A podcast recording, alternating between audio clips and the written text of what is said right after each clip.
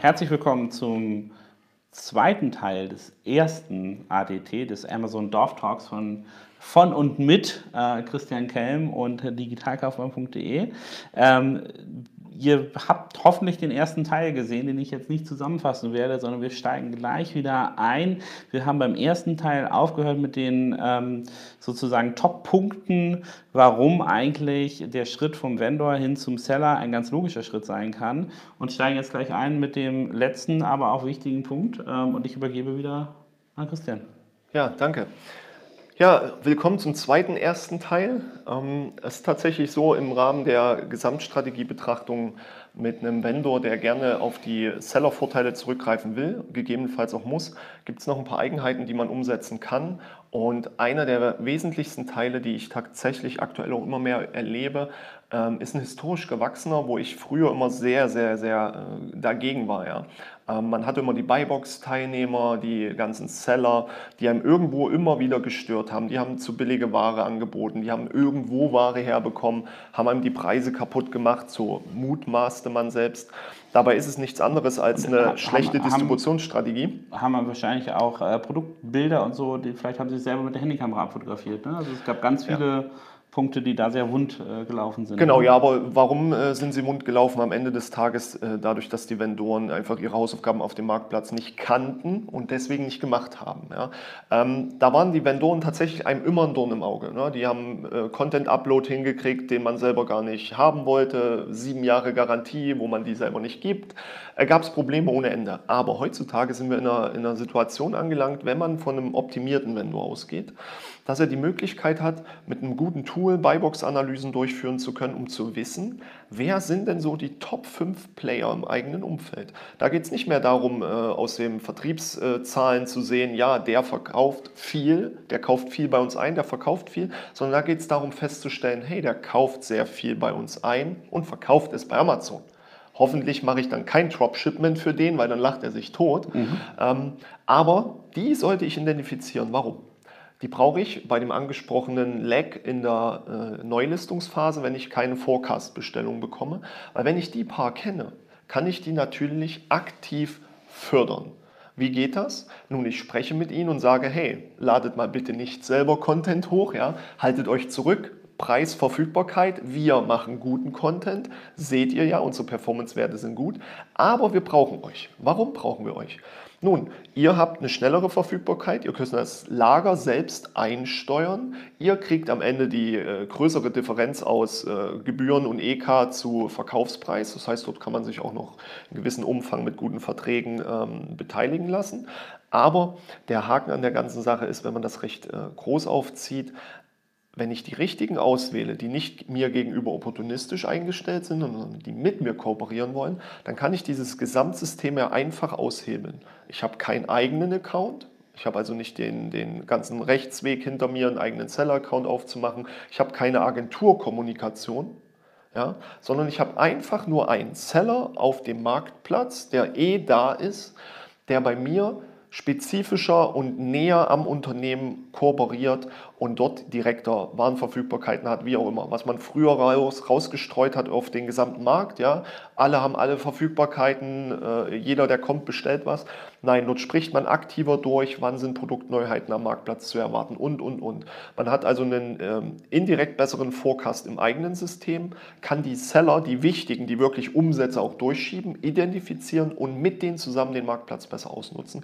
Das ist eine sehr, sehr gute Strategie, die man durch die Tools, durch die Technologie Visualisierung und Messbarkeit ähm, des Marktes wieder schaffen kann. Denn die werden aktuell meiner Meinung nach immer noch gerne ignoriert. Ja, du hast zwar viele Seller und die Vendoren regen sich drüber auf. Warum? Du optimierst, optimierst, optimierst, deine Umsätze wachsen nicht.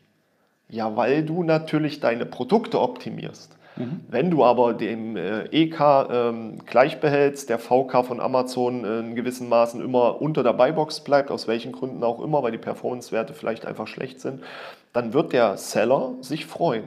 Denn der erzeugt Abverkäufe, Abverkäufe ohne Ende. Also optimiere ich ja tatsächlich eh für ihn in großen Zügen. Dann kann ich mir die wichtigsten doch mal ein bisschen näher holen und mit denen zusammen Strategien fahren. Ähm, das Ganze lässt sich dann tatsächlich mittlerweile so weit ähm, Sorry, dass ja. ich da nochmal ähm, unterbreche. Also die, ähm, die Grundaussage hinter diesem Punkt wäre ja zu sagen, pass auf, in deiner ähm, Vendor versus Seller Distributionsstrategie, schau dir doch mal die, die Top-Seller deines Produktes genau an und zwar nicht nur anschauen im passiven Hallo, wie geht's euch, sondern äh, strebe dort äh, proaktive Kooperationen ja. ein um ähm, auch wieder bestimmte ähm, ähm, ja, Unterstützungsarbeit zu leisten, die gar nicht ähm, von dir erfordert, den ja. Seller-Account zu betreiben, umzugehen damit, sondern einfach nur die Seller, die du jetzt hast, effektiver ähm, arbeiten zu lassen. Ne? Ja. Ähm, das ist ja wahrscheinlich auch keine Sache, die ein äh, Hersteller neu lernen muss, sondern wenn ich jetzt Bayersdorf bin, dann äh, arbeite ich ja auch mit den Apotheken zusammen, dass mein Eucerinaufsteller äh, und das Regal dort besonders hübsch aussieht. Also das ist sozusagen die, die Analogie dazu, ja, oder? Aus dem stationären das ist, Geschäft. Äh, nicht nur die Analogie, das ist der große Fehlgedanke. Die meisten Hersteller machen aus ihren alteingesessenen Wegen und Erfahrungen eigentlich immer die richtigen Dinge. Sie sind aus welchen Gründen auch immer nur nicht in der Lage, diese so einfach wie gerade eben formuliert auf den Marktplatz Amazon umzusetzen. Das machst du doch in jedem Bereich. Ja? Du verhandelst, du sprichst mit deinem Gegenüber, du entscheidest, du triffst irgendwelche äh, Abläufe, Strategieentwicklung und allem. Machst dir auch Gedanken um einen Jahresmarketingplan. Ja? Beim Edeka kaufst du dich an die Handzettel ein. Mhm. Da machst du doch auch einen Jahresplan. Die meisten sitzen in den Jahresvendor-Verhandlungen drin und haben nicht mal einen Marketingplan mit, mit einem Marketingbudget für das Jahr drin, wo sie welchen Spend setzen wollen. AMG, AMS, AAP, also Amazon Marketing Service, Amazon Media Group mit den großen äh, komplexen Bannerwerbung und die Amazon Advertising äh, Plattform für Displaywerbung. Das fehlt aktuell komplett. Nicht, weil die Kompetenz nicht da ist, sondern weil der einfache Rückschluss in der Digitalisierung fehlt, zu sagen, das, was offline funktioniert, funktioniert nun mal auch online. Mhm. So trivial ist es oftmals. Ähm, das wird tatsächlich untersch äh, komplett unterschätzt. Ja. Ähm, ich weiß nicht warum. Überforderung der Key-Accounter, schlicht und ergreifend. 50% Stelle, 100% Stelle, die mit massiven Problemen der, der Chargeback-Fees, der äh, Retourenproblematiken, der Lieferprobleme einfach überfordert sind. Ähm, Aber ich glaube, glaube auch, ähm, ja, es gibt einerseits haben die Leute, die jetzt sozusagen in dieses kalte Becken Amazon geschmissen werden, gar nicht so viel Zeit. Die werden aber auch innerhalb des Unternehmens extrem misstrauisch äh, beobachtet. Ja. Und ich glaube, diese Idee, dass die anderen Abteilungen, die in der Offline-Welt diesen Job schon sehr gut machen, mit denen reden, um das Gleiche online zu machen, das wird ja gar nicht nachverfolgt, ne? sondern die Leute sehen die nur als Gefahr, der nimmt mir ja. meinen Job weg, weil jetzt genau. dieser mein stationärer Kanal auf einmal äh, Umsatzanteile äh, was ja gar nicht so sein muss, aber Umsatzanteile abgeben muss an die Onliner. Und äh, da werden sozusagen die Best Practice aus dem Stationärgeschäft nicht durchdacht in die neue Welt gegeben. Auch diese diese Idee, seine eigenen Seller zu enablen, an die ranzugehen, wird, glaube ich, auch noch nicht gehört in den äh, meisten Unternehmen. Zumal ich glaube, auch diese Onliner, die jetzt sozusagen als Amazon Key Accounter oder in diesen Bereich reinkommen, sind ja meistens unternehmensfremd. Ja. Ja, die haben gar nicht das Netzwerk Richtig. innerhalb des Unternehmens. Also ich, ähm, wenn, wenn wir jetzt mit Neukunden arbeiten, ich sage immer, am liebsten nehme ich von euch so einen dualen Studenten, der da drin sitzt, der mal durch alle Abteilungen gelaufen ist, der weiß wenigstens, wen er anrufen muss, ja, ja. Ähm, um da eine Gefallen rauszukriegen. Ähm, also da, äh, ich glaube, da gibt es facettenreiche viele Gründe, warum das nicht gemacht wird, dieses Know-how zu übertragen, die zu 98 Prozent ja, mit dem Unternehmen selber zusammenhängen, ne? ja. mit dem Hersteller selber, der da nicht proaktiv rangeht, dieses Wissen zu vermitteln. Definitiv, ein ganz, ein ganz, ganz wichtiger Punkt. Aber äh, beides ist tatsächlich ähm, das, was zutrifft. Also ich, ähm, was ich immer versuche, ist, bevor ich überhaupt zu einem Termin gehe, erstmal umfangreich mich wirklich vorzubereiten. In Teilen ist dann bis zum Bundesanzeigerlesen der letzten drei Jahre mal notwendig. Aber was mir immer wichtig ist, ist, dass es da nicht heißt, ja, wir brauchen jemanden zur Beratung, sondern wofür und mit wem. Ja, ich brauche eine Übersicht, ich muss einen Status quo kennen. Natürlich würde ich am liebsten ein, zwei Monate in dem Unternehmen erstmal mitlaufen, um genau diese Schnittstellen kennenzulernen. Aber da ich das ja zwei Jahre schon äh, selbst machen durfte in einem Unternehmen, kenne ich natürlich dann schon meine Pappenheimer und weiß, welche Fragen ich stellen muss. Aber nichtsdestotrotz führt es dazu, die Alteingesessenen sitzen vor einer riesen Wand, die sie durchbrechen müssen. dass äh, erstmal das Bewusstsein für den Markt geschaffen wird. Aber auch die Neuen, die sitzen genau vor derselben großen Wand. Ähm, und das ist das Witzige. Nur auf der anderen Seite. Nur auf der anderen Seite, genau. Und ähm, es ist tatsächlich so, für den Berater an sich gilt das schlimmste Credo von allen, ja, der, der Prophet ist im eigenen Land nichts wert. Das tut mir immer sehr leid, aber deswegen spreche ich auch mit denjenigen, die mich beauftragen, immer sehr intensiv darüber, was ist das Ziel hinter dieser Beratung. Nenn mir klar die Probleme arbeitest du zu viel, dann richten wir dieses Gespräch darauf aus, dass es nun mal umfangreich und komplex ist. Das mhm. kann man sehr gut darstellen. Geht es darum, dass die Budgetshifts nicht verstanden werden? Gut, dann gehen wir in den Bereich Marketing rein und zeigen ganz klar auf, welche Möglichkeiten und Erfolge es gibt. Ich glaube, ähm, vielleicht, damit ich da kurz einhaken kann, diesem Punkt Budgetshift ist äh, auch ein, einen eigenen Talk wert, weil die, ich habe immer das Gefühl, die meisten Unternehmen sind schon, wenn du denen erzählst, so Print funktioniert nicht mehr, ihr müsst mehr in Online rüberbringen, dann haben jetzt mittlerweile wahrscheinlich auch in, äh, die meisten so von Facebook und Google gehört. Ja äh, diesen Amazon-Marketing-Kanal, der eigentlich für reinen Abverkauf viel, viel mächtiger ist als als äh, Facebook und Google, den, haben, äh, den hat noch gar keiner auf dem Zeiger in der deutschen Industrielandschaft gefühlterweise. Ne? Also, sondern das, äh, da fängt die Ausbildung erst an und ich bin ziemlich sicher, in 2017 wurden da nur das sozusagen äh, Budgets, die irgendwie noch frei waren, reingestoppt. Ja. Und in, ich würde mal sagen, vielleicht in 5% der Unternehmen gab es eine 2018er Planung, wo ein dediziertes Amazon-Budget äh, tatsächlich stattgefunden hat. Ne? Ähm, also für 2018 kann man davon ausgehen, dass es mittlerweile überall eine gibt. Die, äh, ja, nein, ist so. Also das kann ich ja, äh, kann mhm. man einfach feststellen. Die Jahresgespräche seit 2017 haben einen klaren Shift auf AMS. Es war früher so mehr äh, Produkte. Also du meinst von allen, die aktiv auf Amazon sind. Die haben. Äh, ja, genau. Also jeder, jeder, jeder Vendor, der jetzt ein Gespräch hatte, wird nicht gefragt worden sein, hey, gebt uns mehr Produkte oder hey, ihr müsst an den Lieferquoten arbeiten, sondern es ist tatsächlich so, messbar müssen AMS-Budgets jetzt mittlerweile teilweise rein. Der Vorteil ist natürlich ganz klar, was sind Marketing-Budgets aus der alten Denke? Print, TV, Radio, was auch immer. Es sind nicht messbare, nicht eindeutig messbare und nicht zuweisbare Invests, die sind abgeschrieben. Mhm. Warum? Nun, du weißt nicht, wer kauft was.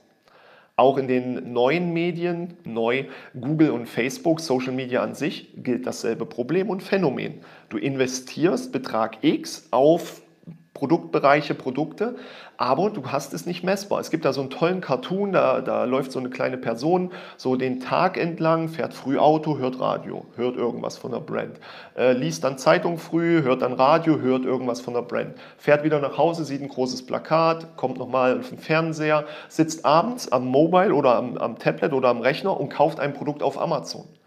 Nun, welche Zuweisung von, von diesen Werbeanspruchsmaßnahmen ist denn da noch möglich? Gar keine. Und Amazon, du hast es schon angedeutet, hat halt einen massiven Vorteil und deswegen werden die auch, man sagt, bis 2020, vielleicht ein bisschen länger, den kompletten Marketing-Shift von, von Google und auch am, äh, Facebook getoppt haben. Und da reden wir von zweistelligen Milliardenbereichen. Als, als, als, ich das verstanden habe, habe ich mit äh, allem äh, Geld, das ich noch irgendwo zusammenkratzen konnte, Amazon-Aktien gekauft, ja. weil sie ja per Definition der Werbeplayer sind, die Google und Facebook ausknipsen können. Genau weil Werbung. sie halt diesen Point-of-Sale-Touch genau. haben ja. und auch, weil ich glaube, dass deren Targeting basierend auf meiner drei oder vier ja. Jahre äh, oder fünf Jahre Prime-Historie, die ich mit Amazon habe, das ist einfach viel besser. Also, ja. Ne? also nicht ohne Grund gibt es im Amazon Advertising Plattform tatsächlich die Möglichkeiten auszuwählen äh, Alter und wie viele Kinder. Mhm. Obwohl man das nirgendwo eingibt. Ja, aber natürlich wissen sie es an deinem Kaufverhalten, ja, also äh, was genau, du, äh, genau was du hast. Ähm, die Zukunftsmusik natürlich nur kurz angedeutet wäre natürlich sensationell, wenn ich Lego Ninjago eingebe und nur noch die Sets gezeigt bekomme, die ich noch nicht gekauft habe, ja, äh, wo man dann äh, wirklich getriggert wird bis ins Massivste. Ja, aber dieser Marketing-Shift, der wird kommen, der kommt auch aktuell. Das ist ein unglaubliches Kerngeschäft, weil sie eins kennen, was Facebook nicht kennt und Google und das ist die Kaufintention, der direkte Kaufpunkt, was funktioniert. Und da treffen wir leider aktuell auf diese Systematiken, dass die Marketing-Spends immer noch als abgeschrieben gelten. Die Messbarkeit dahinter nicht im Vordergrund steht, sondern irgendjemand sagt, schalte Werbung auf Amazon. Gut, das Geld ist eh abgeschrieben, macht. Man muss es bei Amazon in einen ganz anderen Sachverhalt und ganz andere äh, Identifikationspunkte und KPIs gießen und bitte nicht die, die von Amazon vorgegeben werden, die sind massiv schlecht und minderwertig, das kann man so sagen, aber da halte ich eigene Vorträge zu. Äh, das ist hochwissenschaftlich teilweise, aber es ist ein Problem. Ähm, davon wird man sich aber lösen und ähm, das kann man aber auch mit so einer Doppelstrategie relativ gut angehen, weil ich als Seller ja zum Beispiel Kernzahlen habe, die ich als Vendor nicht habe. Traffic, habe ich Traffic, habe ich Conversion Rate, habe ich auf Tagesbasis, heißt ich habe eine sehr, sehr ausgesteuerte Analyse und ich habe immer meinen 24-Stunden-Zeitraum im Seller Central. Das heißt, dort gibt man mir ja schon mehr Möglichkeiten, sehr dediziert auswerten zu können. Dann fängt die Sache auch Spaß äh, zu haben an, fängt an, Spaß zu haben. um, das ist auch immer so eine Systematik, wo man mittlerweile reingehen muss. Aber da will ich gar nicht zu sehr ins Detail gehen. Viele Agenturen bieten AMS und, und PPC-Management an. Die haben keine Ahnung von SEO, die haben keine Ahnung von dem, was sie machen, aber sie machen irgendwelche Spans zu irgendwelchen ARCOS-Werten und sagen, das sei gut. Ja. ja, und da fehlt wieder einfach die Wissensbasis bei dem Auftraggeber. Genau, und ich glaube auch, die, also einerseits eine ungesteuerte Agentur ist ja immer ein Desaster, ne? also weil ähm, da wird viel reingebaut. Ich glaube, man hat halt viele Banditen im Moment im jetzigen äh, Ökosystem, die, die das aufbauen. Ähm, in Kombination damit ist halt diese, diese Werbeformate sind ja auch für Agenturen, die sich gut auskennen damit, ja. neu. Ne? Also es ist ja so, ähm, auch da darf man wieder, ist, ist man leider mittlerweile beim E-Commerce immer, immer so ein bisschen im Brechreiz nah, weil alles ist so komplex geworden. Auch Facebook zum letzten Stand hat, glaube ich, 128 verschiedene Werbeformate. Also auch eine Agentur, die sagt, sie macht Facebook, muss sich mit 128 Formaten auseinandersetzen. Welches ist denn das Beste für mich? Das dann nochmal multipliziert auf die einzelnen Zielgruppen und Untersortierung der Zielgruppe, das ist ja bei Amazon genauso. Ich, ich kann ja nicht mein, also wenn ich ein Produktportfolio von 10.000 Produkten habe oder von, äh, da kann ich ja nicht äh, alle äh, mit einer Marketing-Aussteuerung äh, beglücken, sondern ich muss mir schon mein, mein Cluster äh, überlegen. Ich muss mir eventuell im Cluster sogar das runterbrechen auf das einzelne ja. Produkt. Ähm, vielleicht mache ich dann noch und überlege mir, wie ich irgendein Bundling mache mit äh, verschiedenen Produkten, auch wieder anderer Marketingansatz und, und, und, und, und. Ne? Ja. Also diese Komplexität wird, denke ich, wenn man eine Sache sagen kann, in diesem Markt weiter existieren und man muss auch fairerweise sagen, wer jetzt damit anfängt, sich die aufzubauen, hat einen, einen klaren Wettbewerbsvorteil, weil das wirst ja. du dir nicht eben, äh, eben selber mal beibringen können äh, demnächst. Ne? Also das äh, ist das eine, das, das Try-and-Error-Prinzip ist natürlich notwendig ohne Ende, gerade bei neuen Werbeformaten oder neuen Marktplätzen, auf denen mehr Werbung möglich ist. Ähm, der Vorteil aktuell ist natürlich das reine Preiskonzept. Ja. Ähm, dadurch, dass die, die Performance der, der Mitbewerber, die weniger Ahnung haben oder nicht die Möglichkeiten haben, dass die, die Mitarbeiter, die das schalten, sich damit genug auseinandersetzen, hast du einen massiven Wettbewerbsvorteil. Der wird abnehmen. Ja, je, je intensiver die äh, die Forcierung durch Amazon ist, dass da mehr gemacht werden soll und mehr Möglichkeiten für alle entstehen, wie die Freigabe der Headline Search Ads für die, für die Seller und nächstes Jahr die Product Displays. Das gibt es einen riesen Knall in den, in den Gesamtbudgetierungen, auch in den, in den Klickpreisen. Aber wer das jetzt natürlich die letzten zwei Jahre einfach genossen hat, der hat doch schon so viel mehr Umsatz einfach erzeugen können, dass er ja, sich doch gar nicht durch, daran stören muss. Durchaus eine, eine interessante äh, Investitionsdecke schaffen können über ja, die letzten Jahre definitiv, definitiv. Ähm, durch die Gewinne des äh, Abverkaufs aber wir waren ja im Original beim ersten Teil immer noch beim ähm, Seller versus Vendor, Vendor versus Seller und wie du vom Vendor zum Seller gehst. Wenn ich das jetzt nochmal zusammenfasse, dann haben wir jetzt mal alle, ähm, äh, all die Punkte äh, durchdiskutiert. Also ich würde sagen, äh, in der Zusammenfassung ist es wichtig, wenn ich vom Vendor über den Seller nachdenke, dass ich nicht einfach nur plakativ denke, so jetzt mache ich noch einen Seller-Account auf und bespiele den beides, sondern dass ich mir genau angucke, ähm, welche Seller existieren im Markt, wie sehen meine Daten aus, was will ich eigentlich wirklich, will ich nur mein Produkt abverkaufen oder will ich einfach nur Marketing besser machen ja. oder A-Plus-Content besser ausspielen.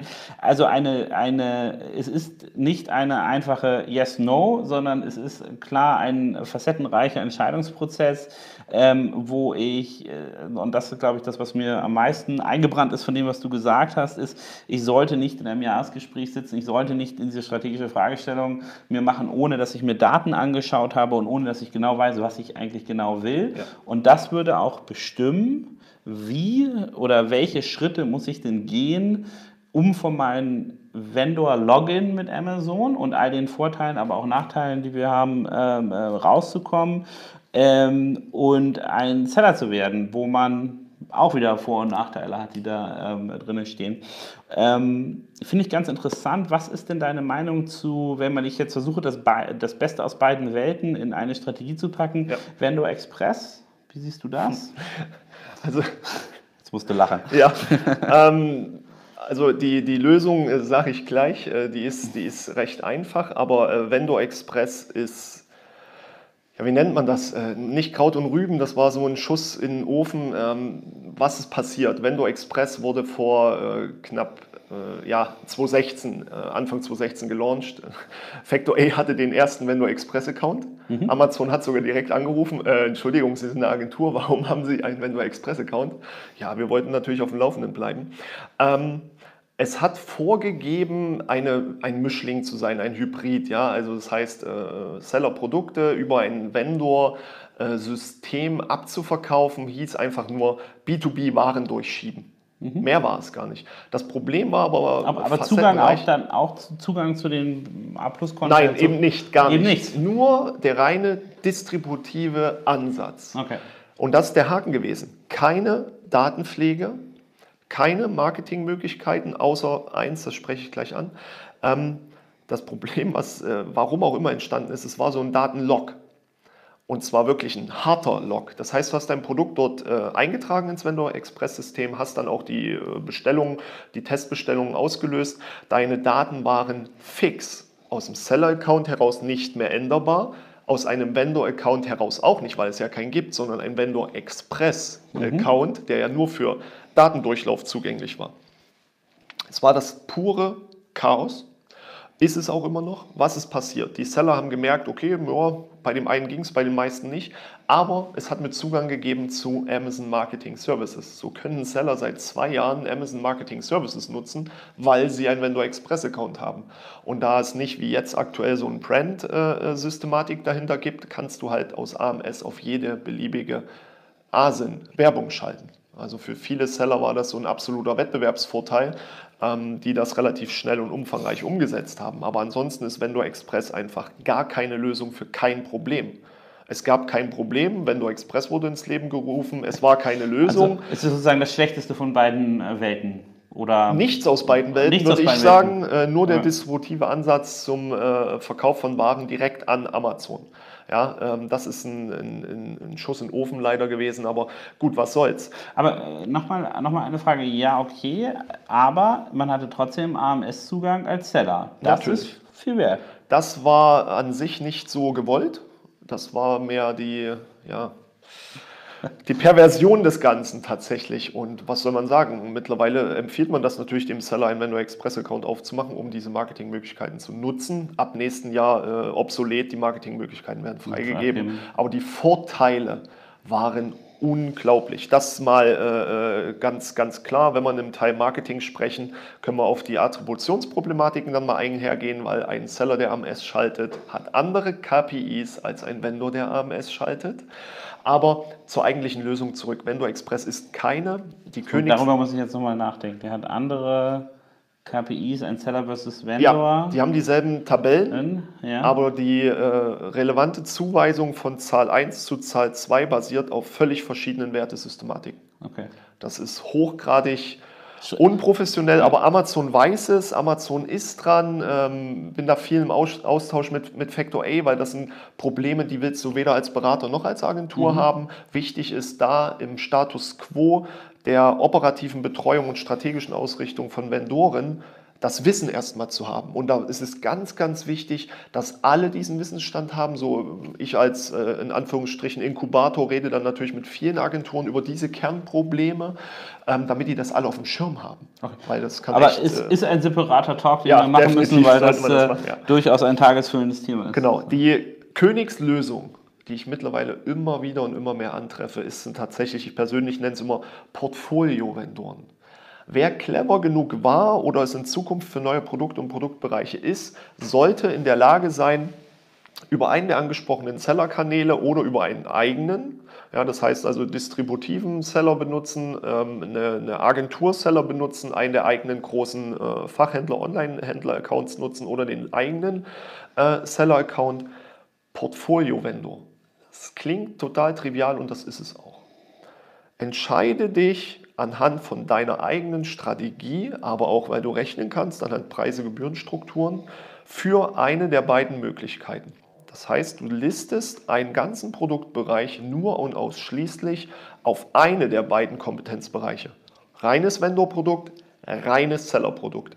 Keine Mischung. Historisch kannst du das irgendwann mal wachsen und sich mischen lassen. Ja? Aber im ersten Moment ähm, haben wir ja die Probleme bei den Vendoren mit den, mit den Crap-Out-Produkten. Ja, die, der Markus Vost hat ja in seinen äh, beiden letzten äh, Interviews Verhandlungssache und so weiter deutlich aufgezeigt, wo die Probleme und Kernpunkte sind. Aber die Crap-Systematik ist tatsächlich komplexer geworden. Ein Kunde von mir, Weltmarktführer in seinem Bereich, hat sein Kerngeschäft erweitert. Für ihn ein relevanter Bereich, war aber von Preisstufe und der Preisstruktur eher ein günstiger Bereich, gehörte aber ähm, vollumfänglich betrachtet schlicht und ergreifend dazu. Problem, ähm, fremdländische Anbieter, europaweit, weltweit, waren in diesen Bereichen schon drin. Nicht unbedingt mit derselben Qualität, aber Quantität und Preis. Das heißt, waren, der, die, da, waren die da drin mit eigenen Produkten? ja, eigene Brands, eigene Produkte. Okay, also genau. waren, es war kein Hersteller, sondern ein Händler. Genau, ja, mhm. äh, aber auch Hersteller mit m, Private Label. Okay. Ja. Mhm. Ähm, jetzt hat äh, der Kunde das Problem gehabt, wollte jetzt nachziehen und hat die Produkte ganz normal, wie es auch bis vor zwei, äh, ein, zwei Jahren ging, ohne Probleme die Produkte bei Amazon listen wollen und verkaufen wollen. Das wurde dann schlicht und ergreifend abgelehnt. Früher war es so, du hast wenigstens das Listing noch durchgeschoben bekommen. Mhm. Jetzt kriegst du teilweise nicht mehr, mehr das Listing durchgeschoben, weil Amazon von vornherein sagt, zu dem EK deine Produkte, da haben wir Vergleichsprodukte, die kriegen wir billiger, die haben schon mehr Umsatz, was willst du da jetzt noch? Heißt also, das gesamte Markenkonzept, und das war sehr umfangreich, weil es im Online-Bereich nicht vorhanden war, aber im Offline-Bereich ausgerollt wurde, das war eine strategische Planung, ein, zwei Jahre Produktentwicklung, mhm. Verfügbarkeit, Marke aufbauen, äh, ähm, das, das Problem beim Kunden suggerieren, dass er diese Lösung kaufen wollte. Und dann kannst du die nicht am relevanten Marktplatz anbieten. Das heißt, der Seller-Account also wäre. Ein relativ großes Desaster sozusagen. Sehr äh, hart. Also, das, ja. das war ja, mit, mit doch das Härteste, was ich bisher äh, erlebt habe in, der, in den Ausmaßen. Aber hätte man jetzt natürlich schon einen der Seller-Arten gehabt, hätte man diese Probleme gar nicht. Siehe fremdländische Anbieter. Du verkaufst, was du hast, denn du bestimmst Preis, Listing und Verfügbarkeit.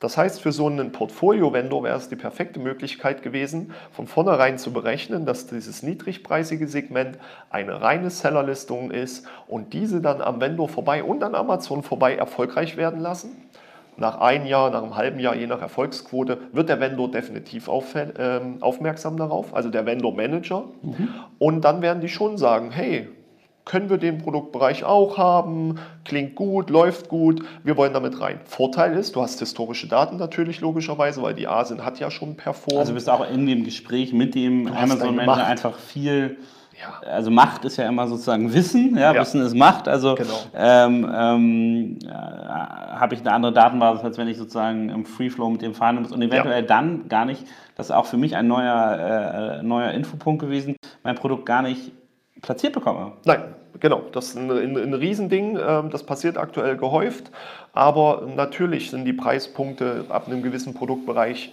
doch auf einem niedrigen Niveau äh, gefestigt. Dagegen muss man dann einfach mit Strategie arbeiten und mit äh, Performance argumentieren können.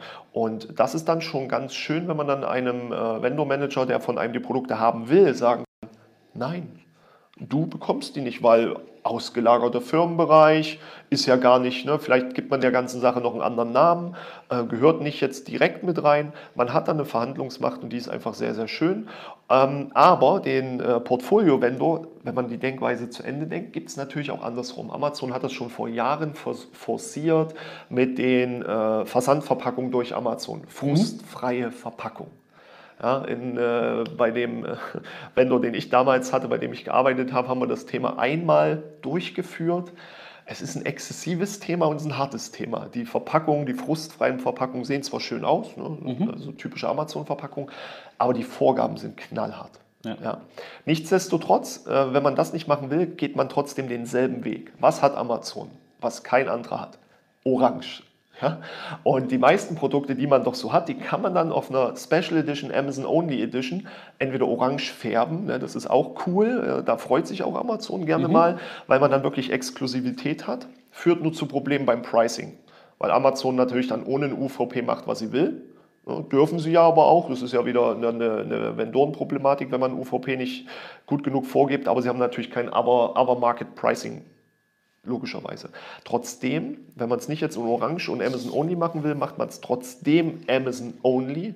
Man muss ja Amazon nicht alles unter die Nase binden. Das heißt, man listet nagelneue Produkte, eigene EAN und die verkauft man nur darüber. Wer macht das denn schon seit Jahren so? Ja, alle Notebook-Anbieter.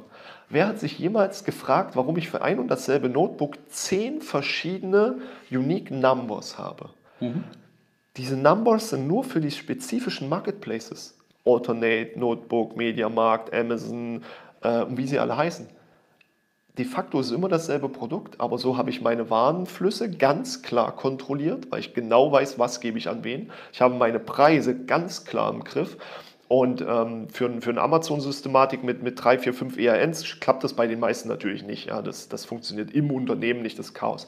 Aber wenn ich von vornherein sage, das ist mein Amazon-Produkt und mein Amazon-Sortiment, dann kann ich mir 3, 4, 5, 6 Produkte explizit rauspicken. Gerade aus meiner Erfahrung, Amazon-Marktplatz zeigt eins, Saisonalitäten sagt dir dein Amazon-Experte. Das sagt dir nicht die GfK. Mhm. Das sagt dir auch nicht irgendwie, äh, äh, ja, okay, Halloween, das ist eine relativ fixe äh, Kombination. Der Kalender. Aber, ja. Genau, der Kalender schon. Aber in vielen Bereichen ist es einfach so, Außenleuchten hatte ich ja vorhin schon angedeutet, das ist nun mal ein dauerhafter Bereich, das verkauft sich immer. Warum? Ja, jeder kauft sich doch heute ein Haus. Ja, also brauchen alle Außenleuchten. Und dauerhaft, es wird dauerhaft ein neues Haus irgendwo gebaut. Diesen Weg kann ich mich einfach entziehen, indem ich feststelle, welche Produkte verkaufen sich immer welche verkaufen sich saisonal und daraus kann ich richtig geniale Portfolios machen. Ähm, ich habe es selber erlebt aus, aus der Praxis für die Praxis, wenn ich eine Vertriebsstrategie entwickle, die da heißt Osteuropa. Das heißt, ich gehe nach Osteuropa, ich will dort marktbeherrschend werden, mir Marktanteile einkaufen und gehe dort erstmal grundsätzlich 20% unter EK. Wenn dann Polen mein Eintrittstür nach Osteuropa ist und in Polen die größten Amazon-Lager stehen, dann hole ich mir eigentlich äh, den Schuss direkt selbst in, in den Rücken. Ja. Ähm, dann fließt das gleich wieder zurück in den Westen. Genau, dann sollte man halt dafür sorgen, dass diese Produkte spezifisch nicht auf gewissen Marktplätzen verfügbar sind, aber vielleicht Vergleichsprodukte oder gegebenenfalls komplett andere Produkte. Ja. Ich kann in dem äh, Bereich Gaming-Mäuse eine Eintrittsvariante fahren, stationär und eine, die dann halt nur verfügbar ist über den Marktplatz. Die hat vielleicht eine Funktion mehr, eine Funktion weniger, kann ja auch ein Modell sein, um gegen fremdländische Anbieter wirklich kompetitiv zu sein, muss ich vielleicht mal ein, zwei Bonusprogramme rausnehmen, aber meine Qualität bleibt dieselbe nur eine Funktionalität spielen, nicht im, äh, nicht im Qualitätsumfang, im Funktionsumfang. Ja? Und dann ist das die Amazon-Only-Strategie und dann ist so ein Portfolio-Vendor, der Seller-Portfolio, Vendor-Portfolio geht, eine richtig geniale Lösung, weil es keinerlei Verhandlungsberührungspunkte gibt es ist eindeutig, strategisch und datengetrieben und damit eine sehr, sehr gute Maßnahme. Und ich selber bin jetzt mit einem Kunden dran. Wir versuchen das Konzept sogar noch so weit zu forcieren, nur als Beispiel. Der kommt aus dem reinen App-Shopping-Bereich, ähm, TV-Shopping jetzt mittlerweile auch. Und wir brauchen unsere Produkte natürlich verfügbar auf Amazon. Der war aus dem äh, Vendor-Programm, es hatte andere, andere äh, Grundstrukturen, warum das so war, aber da brauchen wir natürlich jetzt einen Seller-Account. Warum? Ja, wir wissen ja, wann wir welche App-Shopping-Unterstützungen fahren. Mhm. Das heißt, wir können genau vorher sehen, wann wir welche Produkte mhm. am Marktplatz live ja. haben wollen. Das Beispiel von dir war ja About You, ist ja nichts anderes. Wenn der Influencer XY jetzt was postet, dann muss das Produkt da sein. Anders ist es bei uns jetzt in dem Fall auch nicht. Und da äh, entwickeln wir jetzt gerade so eine abgestufte Strategie, die da heißt App-Shopping, Verfügbarkeit auf Seller Central zur Saisonalität der, der Abläufe, aber auch zur dauerhaften Verfügbarkeit des Gesamtsortimentes auf dem Seller Central, weil der größte Marktplatz.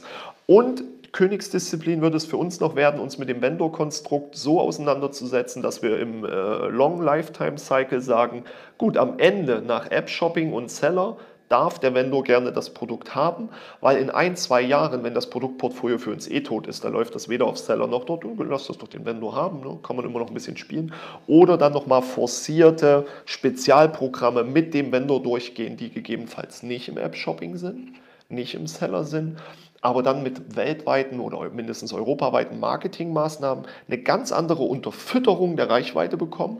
Da sind dann die, äh, die Preissystematiken in Anführungsstrichen egal, wenn ich mit, äh, mit UVP und Abverkaufspreisen arbeite und mir am Ende des Tages sage, okay, ich kann mein EK ja auch relativ hochsetzen an Amazon. Ähm, das heißt, dass ich mich dann nicht äh, in, in, in die Bredouillen selber bringe. Umfangreich.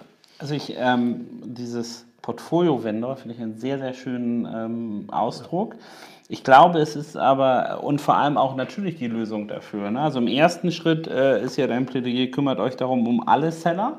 Ja. Ähm, ganz egal, ob jetzt Vendor zu Seller, Seller ist dann erstmal Plural, alle, die da am Markt sind, sollten mein Produkt besser verkaufen durch genau. mich. Und wenn ich jetzt runtergucke auf den ähm, Portfolio-Vendor, was für mich natürlich ein super Lösungsvorschlag von dir ist, der, der logisch klingt. Also ich gucke mir die Produkte an und fahre gar nicht eine zentrale Amazon-Strategie oder eine zentrale Amazon-Vendor-Strategie oder Amazon-Seller-Strategie, ja. sondern ich fahre eine Produktstrategie, Richtig. wo ich den Abverkaufskanal Amazon genau verstehe. Wobei allerdings das für mich jetzt gar nicht mehr, das ist ja schon nicht mehr Königsklasse, sondern Kaiserklasse, über die du da redest, ähm, weil das impliziert ja, dass ich im Unternehmen A, genug Verständnis habe, ähm, sozusagen differenzieren kann zwischen Vendor und Seller, ja. Marketing beherrsche und dann auch noch, was du eben beschrieben hast mit dem äh, sozusagen äh, Verknüpfung meiner Offline, Online, anderen Kanäle und Marketingstrategie mit dem Kanal Amazon, der vielleicht sozusagen auf Produktebene differenziert wird zwischen, zwischen Seller und, äh, und Vendor. Also, genau. liebe Unternehmen, ich finde, das ist ein klasse Vorschlag, aber sozusagen die Komplexität würde ich jetzt mal einen, einen Hochstempel draufsetzen, oder?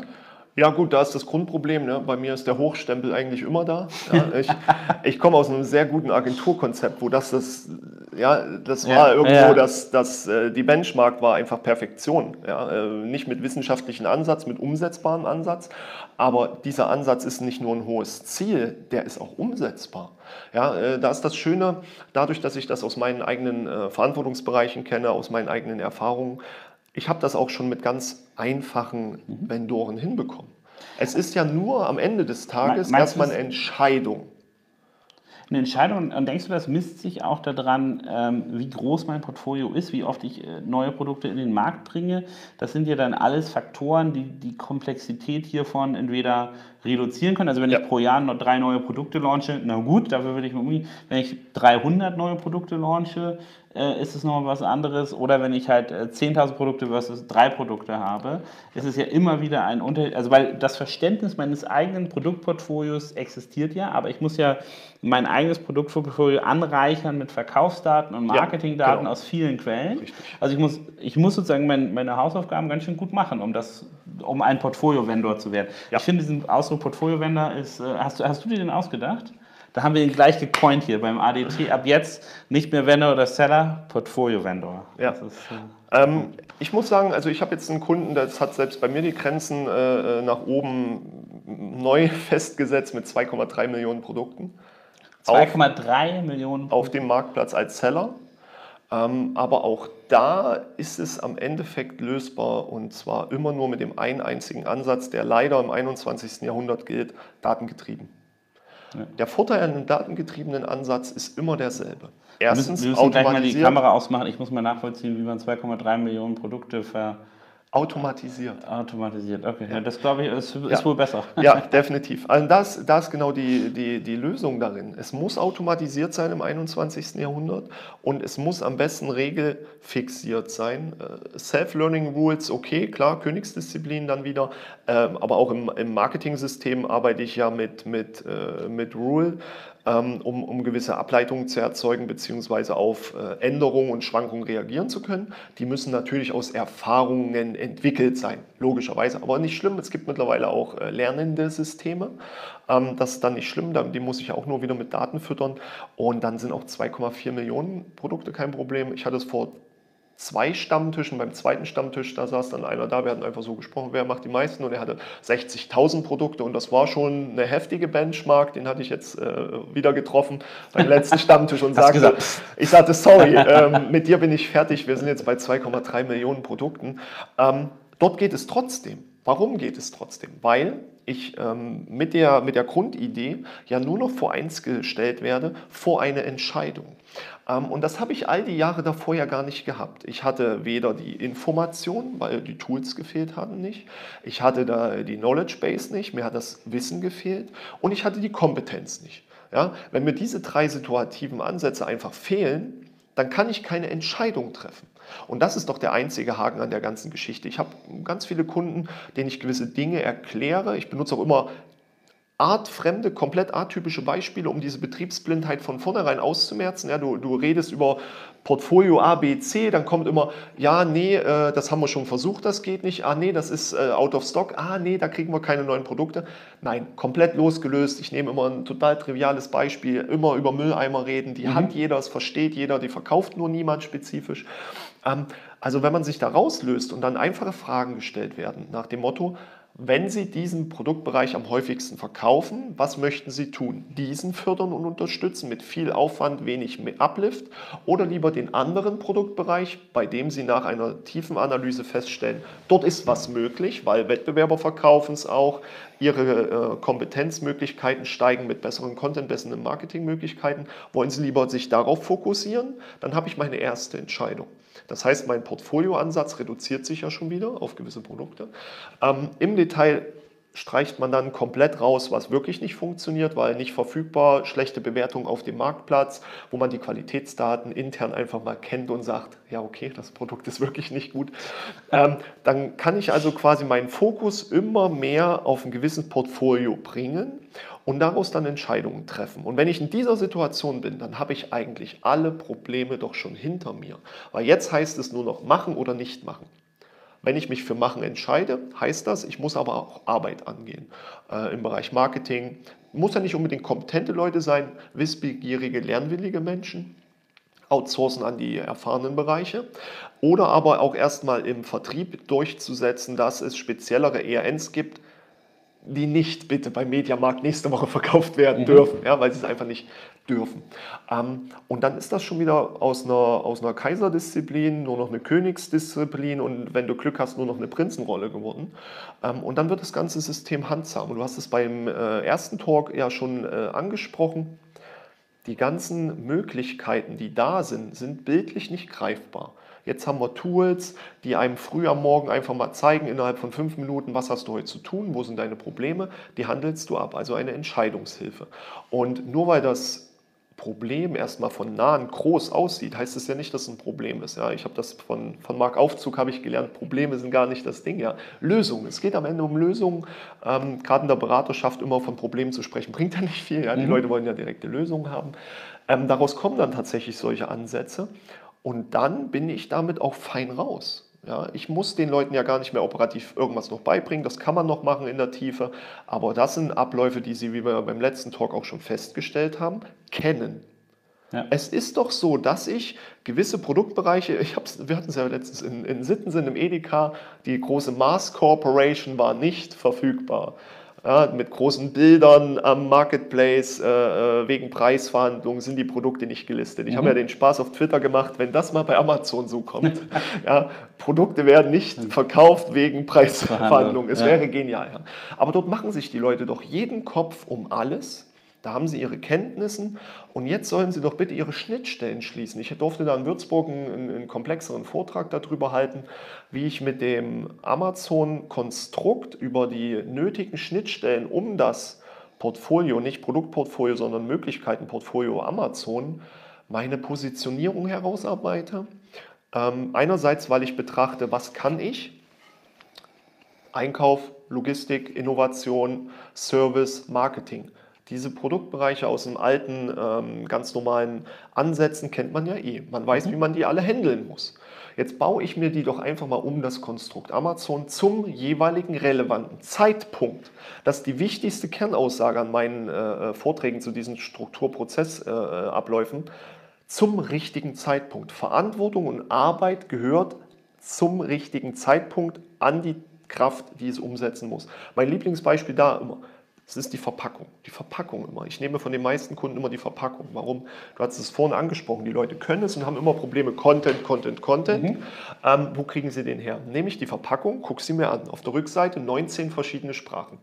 Auf Amazon Deutsch, die anderen Marktplätze, naja, weil sie aus der Warenwirtschaft vergessen, diese einfachen Dinge, die sie eh haben, zu, zu implementieren. Bilder, auf den Verpackungen ist immer alles an Bildern. Ja, Was laden ja. sie auf Amazon hoch? Ja. Ein Hauptbild. Ähm, also es, geht, es geht ja darauf zurück, Wahnsinn. sozusagen diese, die alten Disziplin mit dem neuen Medium zu verheiraten. Ja. Ne? Und da, da, wenn du über Schnittstellen sprichst, da hängt es ja. Ne? Also da, ja. äh, da ist wirklich ein Problem gegeben. Aber ähm, wir kommen, glaube ich, auch zum Ende des, ähm, des äh, zweiten Teils, des ersten Teils des Amazon Dorf Talks.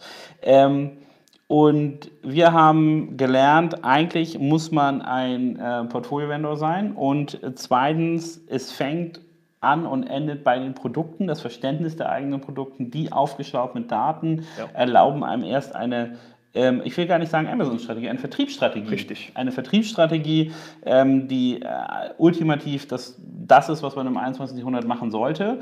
Ähm, und es erfordert, dass man, ja, denke ich, diese ähm, ähm, sorry, dass ich darauf so rumreite, aber diesen, diese, diese Verknüpfung der, der Daten, auch der Wettbewerbsdaten aus den verschiedenen Quellen, dass ich die in, in der Portfolio-Denke drauf habe, um mich dann zu entscheiden, und da zitiere ich dich, einfach mal machen, ähm, äh, wie ich mein Produkt nun an den Kunden bringe. Und da gibt es halt keinen richtigen Weg, sondern einen Weg, den ich ähm, ja, selber äh, entwickeln muss, selber reinschauen muss, äh, wie gehe ich damit um. Ähm,